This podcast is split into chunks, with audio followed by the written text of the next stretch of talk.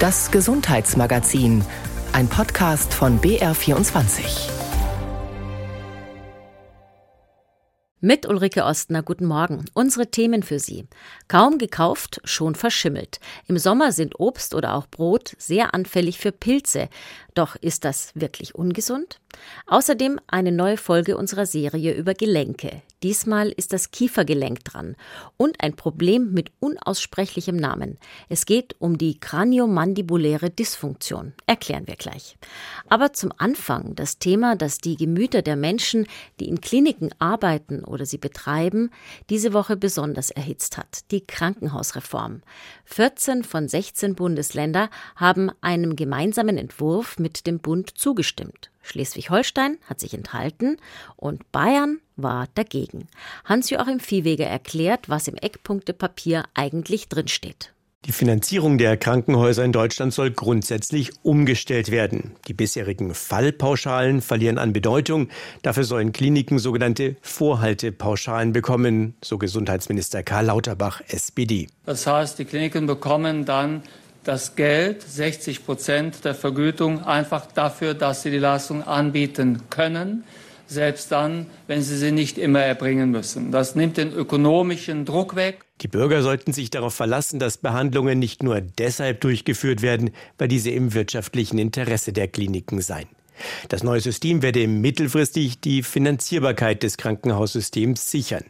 Schwierig werde, das gibt Lauterbach zu, der Weg bis zur Umsetzung der Reform. Es werde leider weiter Insolvenzen von Krankenhäusern geben.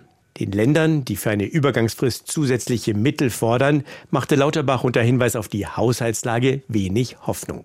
Kritik an den Eckpunkten kam von Bayerns Gesundheitsminister Klaus Holleczek. Es sei unklar, was die Reform für die Standorte in verschiedenen Regionen bedeute. Er sei für eine Reform, so der CSU-Politiker, aber nicht um jeden Preis. Und nicht zu den Bedingungen, dass die Patientensicherheit oder die Versorgungssicherheit für die Menschen am Land gefährdet wird. Das werden wir nicht zulassen und da werden wir uns auch dagegen stellen. Formal sieht es jetzt so aus, das Bundesgesundheitsministerium erarbeitet mit den Vertretern von vier Ländern ein Reformgesetz, das Anfang kommenden Jahres in Kraft treten soll. Die Länder können dann auf dieser Basis bis 2025 die Umsetzung regeln. Darüber hinaus will Lauterbach ein Gesetz auf den Weg bringen, mit dem die Behandlungsqualität von Kliniken transparent gemacht werden soll. Aber erstmal muss die Reform gesetzlich verankert werden. Wobei Karl Lauterbach ja eigentlich viel mehr wollte als eine Reform und das nach eigener Einschätzung auch erreicht hat. Daran gemessen, was wir jetzt erreicht haben, würde ich tatsächlich sagen, es ist eine Art Revolution. Stimmt das? Vera Wolfskämpf aus dem ARD Hauptstadtstudio ist anderer Meinung. Es wird eine Reform statt der von Lauterbach angekündigten Revolution. Das ist wohl das Beste, was der Bundesgesundheitsminister erreichen konnte.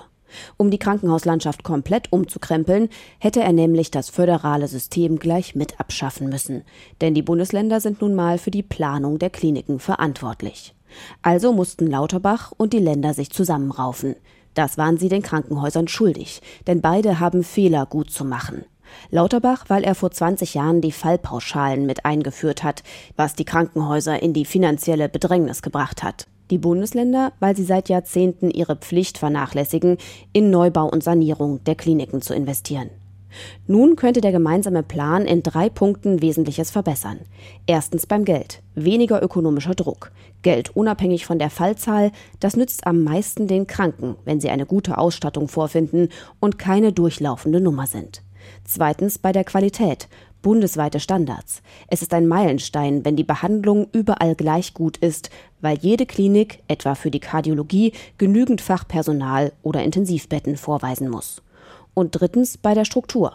Bestimmt müssen Krankenhäuser schließen, aber wenn eine kleine Klinik im ländlichen Raum gebraucht wird, können die Länder Ausnahmen machen. Das darf die Reform nicht verwässern, aber kann helfen, damit der Weg zur nächsten Klinik nicht zu lang wird. Auch diese Reform löst nicht alle Probleme. Personal fehlt, das Geld ist immer knapp und erstmal muss das Gesetz noch geschrieben und die Reform umgesetzt werden. Doch statt Umsturz, der alles durcheinanderwirbelt, gibt es jetzt die Chance, jeden Schritt zu prüfen und auch mal zu korrigieren. Langsamer als eine Revolution vielleicht, aber wenn alles klappt, eine tiefgreifende Reform. Ein Kommentar von Vera Wolfskämpf zur Einigung über die Krankenhausreform diese Woche. Ein Ziel hinter der Reform ist ja, dass die Menschen schnell an die richtige Stelle kommen und dort optimal versorgt werden, dass Kompetenzzentren entstehen, wenn man so will. Menschen, die eine lange Odyssee hinter sich haben, bis jemand endlich draufkommt, was ihnen fehlt, wünschen sich das. Zum Beispiel bleibt die kraniomandibuläre Dysfunktion öfter unentdeckt. Abgekürzt nennt sich das CMD und es ist eine Erkrankung des Kiefergelenks. Susanne Dietrich hat mit einer Betroffenen gesprochen. Das habe ich am Anfang gar nicht so stark gemerkt. Ich dachte, das ist ein Piepsen im Zimmer, aber irgendwann ist mir aufgefallen, dass ich dieses Piepsen immer im Ohr habe. Und dann ist mir aufgefallen, dass das halt bei mir im Kopf drin ist. Das Piepsen im Ohr, der Tinnitus, führt Clara K. zuerst zum Hals-Nasen-Ohrenarzt. Denn bevor der 31-Jährigen das Ohrgeräusch aufgefallen ist, hatte sie einige Erkältungen. Der Arzt macht Hörtests und mehrere Untersuchungen, kann aber keine Probleme im Hals-Nasen-Ohren-Bereich feststellen. Ja, dann liest man natürlich selber im Internet, was es alles für Möglichkeiten geben kann. Bin halt dann zur Zahnärztin gegangen, weil es auch vom Zähneknirschen kommen kann, was ich auch gemacht habe. Clara K.'s Zahnärztin diagnostiziert eine sogenannte kraniomandibuläre Dysfunktion, kurz CMD. Dabei handelt es sich vereinfacht gesagt um Störungen des Kauapparats, erklärt Dr. Caroline Größer. Sie hat sich auf die Therapie von CMD spezialisiert. Was viele Patienten haben, warum die dann auch tatsächlich beim Zahnarzt vorstellig werden, ist ein Knacken im Gelenk. Das kann man zu unterschiedlichen Zeitpunkten der Öffnung haben. Und dann ist es auch häufig so, dass die Patienten teilweise feststellen, wenn die das schon länger haben, wird es lauter. Und dann stellen manche Patienten auch fest, dass ihre Zähne irgendwie nicht mehr so richtig aufeinander passen. Also dass sie irgendwo ein gewisses Rutschen haben. Und das ist dann sozusagen schon eine Fehlfunktion vom Gelenk. Teilweise auch durch die unterschiedlichen unterschiedliche Abnutzung, die man dann schon hat. Auch Clara K. hat bei sich ein Knacken im Kiefergelenk bemerkt. Wie viele andere CMD-Betroffene knirscht sie nachts mit den Zähnen, was zu Verspannungen der Kiefermuskulatur führt. Häufig tritt das in fordernden oder ungewohnten Lebenssituationen auf, in denen man nachts viel zu verarbeiten hat. Aber auch anatomisch ungünstige Zahnstellungen können zu nächtlichem Zähneknirschen führen. Wenn man zum Beispiel eine sehr steile Oberkieferfront hat, sei es jetzt naturbedingt oder weil nicht mehr Platz war, man das kieferorthopädisch so einstellen musste. Das heißt, die sind so ein bisschen eingesperrt und arbeiten da dann muskulär sozusagen nachts unbewusst dagegen. Auch eine grundsätzliche Bindegewebsschwäche kann schon bei geringer Überlastung Beschwerden im Kieferbereich wie ein Kiefergelenksknacken zur Folge haben, was wie im Fall von Clara K. mit einem Ohrgeräusch, einem Tinnitus einhergehen kann. Denn das Kiefergelenk befindet sich in unmittelbarer Nähe zum Gehörgang. Wenn die Kaumuskulatur verspannt, kommt quasi eine Kompression ins Gelenk rein. Dieser Diskus, also diese Scheibe dazwischen, wird zusammengedrückt. Das kann man sich vorstellen wie so ein festes Gummibärchen, was dann zusammengedrückt wird. Und dadurch wird die Durchblutungssituation innerhalb dieser Gelenkkapsel auch anders. Ja? Deswegen kann man das auch oft beheben, weil wenn man diese Durchblutungssituation wieder verbessert, eben dadurch, dass die Muskeln entspannt werden, wieder mehr Platz ins Gelenk bringt und dann kann sich das eben verbessern. Um das zu erreichen, schickt die Zahnärztin die meisten CMD-Betroffenen zunächst einmal zur Physiotherapie. Clara K. hat inzwischen fünf Behandlungstermine hinter sich und beobachtet langsam eine Verbesserung, gerade auch was das Ohrgeräusch angeht. Nach dem ersten Mal hat sich das schon alles lockerer und entspannter angefühlt. Nach dem zweiten Mal ist es tatsächlich schlimmer geworden. Also das ist lauter geworden. Ich war eigentlich schon darauf vorbereitet. Die Zahnärztin hatte mir auch gesagt, das kann zuerst passieren, weil die Durchblutung sich verbessert, dass es dann erstmal eine Erstverschlimmerung gibt und es dann aber besser wird. Dann nach dem dritten Mal ist es dann plötzlich super leise gewesen. Clara K.'s Physiotherapeutin Katharina Lochbieler hat fast jeden Tag Patientinnen und Patienten mit Kieferproblemen auf ihrer Behandlungsliege. Jeder Fall ist anders. Aber bei den meisten Menschen mit CMD lockert sie mit manuellen Techniken verspannte Muskeln im Kiefer-, Hals- und Nackenbereich, damit sich das Kiefergelenk wieder freier bewegen kann. Zusätzlich bringt sie Betroffenen Übungen bei, die sie in den Alltag integrieren sollen. Clara K. hat beispielsweise die Aufgabe bekommen, jeden Tag vor dem Spiegel ihre Hände rechts und links am Kiefergelenk zu platzieren und den Mund langsam auf und zuzumachen. Denn die Physiotherapeutin hat beobachtet, dass sich der Mund der 31-Jährigen oft nicht symmetrisch öffnet. Die Clara hat gar nicht gewusst, dass ein Kieferkopf bei der Mundöffnung startet zu früh und deswegen bleibt der andere hängen. Das heißt, die Clara lernt jetzt überhaupt, wahrzunehmen, wie ist es heute, dass sie lernt, dass die zwei Kieferköpfe bei der Mundöffnung gleichzeitig starten. Und das hat die Clara jetzt als Hausaufgabe. Ich sage immer, Punkt 1 Wahrnehmung, Punkt 2 Hilfe zu Selbsthilfe. Erst wenn die Kiefermuskulatur durch die Physiotherapie gelockert wurde, folgt in der CMD-Therapie der nächste Schritt, die Anfertigung einer Aufbissschiene für die Nacht. Denn sonst würde der Fehler im Kausystem in die Schiene übertragen werden, erklärt die Zahnärztin Dr. Größer. Da versuchen wir auch immer das Einverständnis vom Patienten zu kriegen, dass wir uns da absprechen dürfen, eng mit den Physiotherapeuten eben. Es ist einfach wichtig, dass die Situation stabil ist bevor man dann wirklich in die Schienentherapie geht. Das ist natürlich immer ein bisschen komplex mit der Terminabstimmung, aber manche Patienten können es zum Beispiel auch einrichten, dass die direkt von der Physiotherapie zu uns kommen und dann kommen die direkt im gelockerten Zustand zu uns zur Registrierung. Es gibt verschiedene Aufbissschienen. Zahnärzte unterscheiden grundsätzlich zwischen sogenannten nicht adjustierten und adjustierten Schienen. Bei nicht adjustierten Schienen handelt es sich um Basismodelle, die zumeist komplett von den gesetzlichen Krankenkassen erstattet werden. Sie werden häufig angefertigt, wenn sich Patientinnen oder Patienten nicht ganz sicher sind, ob sie nachts mit den Zähnen knirschen. Und wenn sie erst einmal testen möchten, ob sie damit zurechtkommen, im Schlaf eine Schiene zu tragen. Die zweite Stufe wäre dann, wenn zum Beispiel auch ein Kiefergelenksknacken oder ein Tinnitus da ist, dann geht man meistens in das adjustierte Modell. Da wird der Oberkiefer zum Unterkiefer abgestimmt mit der Schiene und man hat vorne ein Plateau. Und diese Position, die da eingespeichert wird sozusagen in die Schiene, ist die möglichst entspannte Position, die wir mit Vorarbeit der Physiotherapie erreicht haben.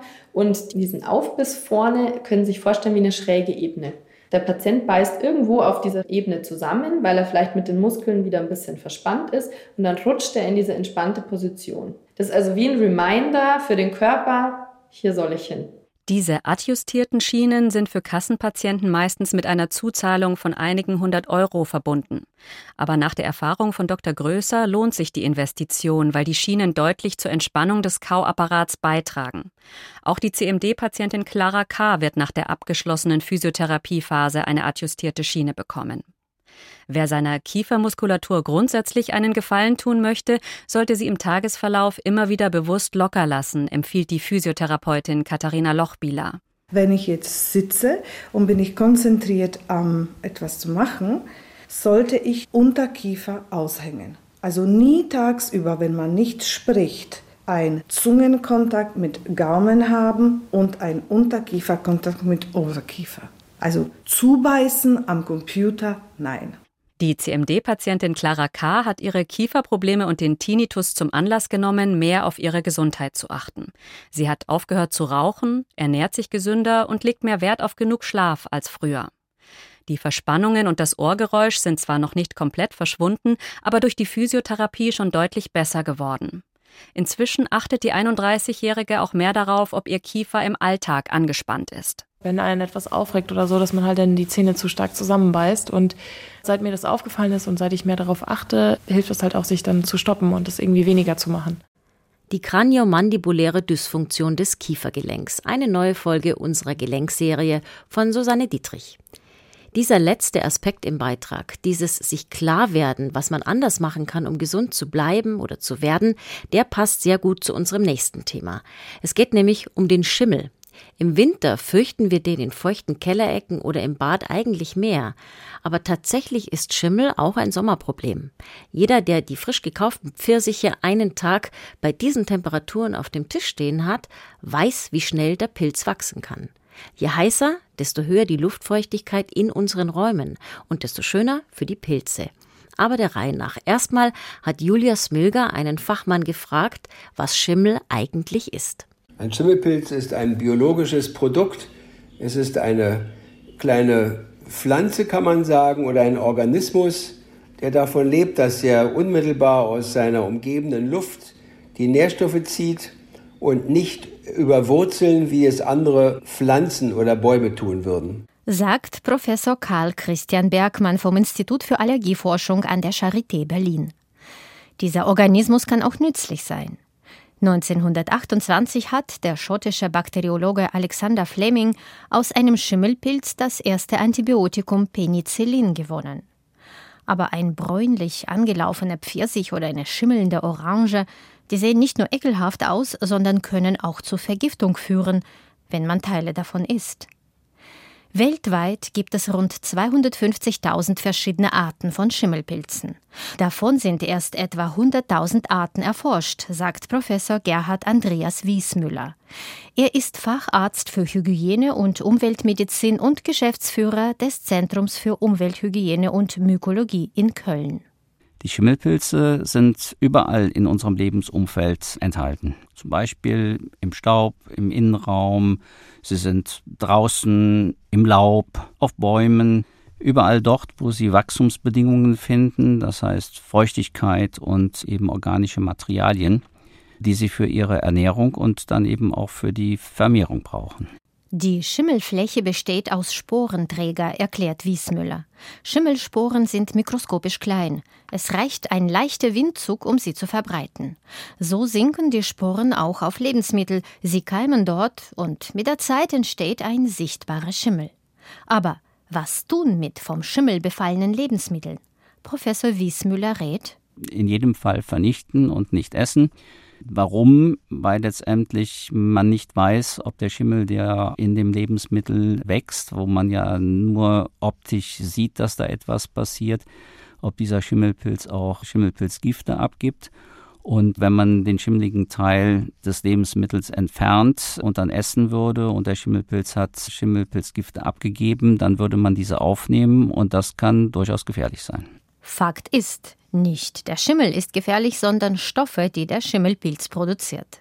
Sie heißen Mykotoxine. Das sind giftige Stoffwechselprodukte des Schimmels. Sie entstehen aber nicht bei jedem Schimmel. Deshalb ist beispielsweise Edelschimmel auf Käse völlig unbedenklich. Er produziert keine Mykotoxine. Doch zu welcher der 100.000 Arten der Schimmel auf dem Joghurt im Kühlschrank gehört, ob er Mykotoxine produziert oder nicht, können nur Labore feststellen. Im schlimmsten Fall es kann dann eben zu Vergiftungsreaktionen kommen. Das hängt von den unterschiedlichen Mykotoxinen, die wir haben, ab. Und deswegen sollen wir hier vorsichtig sein. Und da, wo ich durch Sehen, dass Schimmelpilze da sind, vermuten kann, dass auch Mykotoxine vorhanden sind, sollte man sie freiwillig nicht aufnehmen. Neben Lebensmitteln sind Wände ein beliebter Platz für Schimmel. Schimmel liebt Feuchtigkeit. Daher sind verschimmelte Keller oder Badezimmer in Deutschland ein bekanntes und leidiges Problem. 2016 etwa hatten 20 Prozent der deutschen Haushalte mit Schimmel zu kämpfen, so die repräsentative Studie Wohnen und Leben 2016. 2023 können die Zahlen sogar noch höher sein. Schimmelpilzentferner sind in den Baumärkten in diesem Jahr sehr gefragt. Womöglich hat die Energiekrise damit zu tun. Denn wer Kosten sparen möchte und zu wenig heizt, läuft Gefahr, dass die Luftfeuchtigkeit in Innenräumen steigt. Ab 60 Prozent Luftfeuchtigkeit sind die optimalen Bedingungen für eine Schimmelentstehung gegeben. Deutschland macht sich sein Schimmelproblem selbst größer, als es sein müsste, meint Professor Wiesmüller. Ja, es gibt Regionen auf der Welt, wo es per se eben feucht ist, warm. Also wenn man nach Australien geht, wenn man die Philippinen geht zum Beispiel, da sind ganz deutlich mehr höhere Hintergrundbelastungen an Schimmelpilzexpositionen vorhanden. Bei uns spielt es in der Natur eine nicht so starke Rolle, wie es in diesen Ländern eine Rolle spielt. Bei uns hängt es halt mit dem Bauen zusammen. Nicht? Das heißt, wir bauen Innenraum so, dass er, wenn er nicht richtig gelüftet werden kann, eben es zu Kondenswasserbildungen kommt und damit eben auch an den Oberflächen in den Gebäuden sich dann eben das Schimmelproblem entwickelt. Das hängt an der dichten Bauweise der Gebäude zusammen, das hängt an der falschen Nutzung der Gebäude zusammen und daher ist es ein Thema in unseren Sphären. Allerdings ist der Schimmel an den Wänden nicht per se für alle gefährlich, erklärt Allergologe Karl Christian Bergmann von der Charité in Berlin. Gesunde Menschen müssen ihn nicht befürchten. Wir haben natürliche Abwehrmechanismen, sowohl gegen Viren als auch Bakterien, aber eben auch gegen Schimmelpilze. Die befinden sich zum Teil schon im Mund oder sind auf den Schleimhäuten drauf von Auge oder Nase. Aber es gibt Menschen, die entweder, weil sie natürlicherweise, und das sind sehr wenige, eine gestörte immunologische Abwehr haben oder aber, und das sind mehr, die im Rahmen einer Behandlung zum Beispiel gegen Krebs eine Zytostatika-Therapie bekommen oder die nach einer Transplantation von Organen dann höhere Dosen auch von Medikamenten einnehmen müssen, die die Abwehr reduzieren. Solche sogenannten immundefizienten Patienten, die sind dann gefährdeter, auch eine Schimmelpilzbesiedlung zu bekommen. Kann der Körper den Schimmelpilz nicht abwehren, kann es zu einer Schimmelpilzinfektion kommen, die im schlimmsten Fall zu Sepsis, also einer auch lebensgefährlichen Blutvergiftung führen kann. Auch eine Schimmelpilzbesiedlung ist ernst zu nehmen. Schwere Erkrankungen sind Erkrankungen, bei denen Schimmelpilze invasiv in der Lunge wachsen.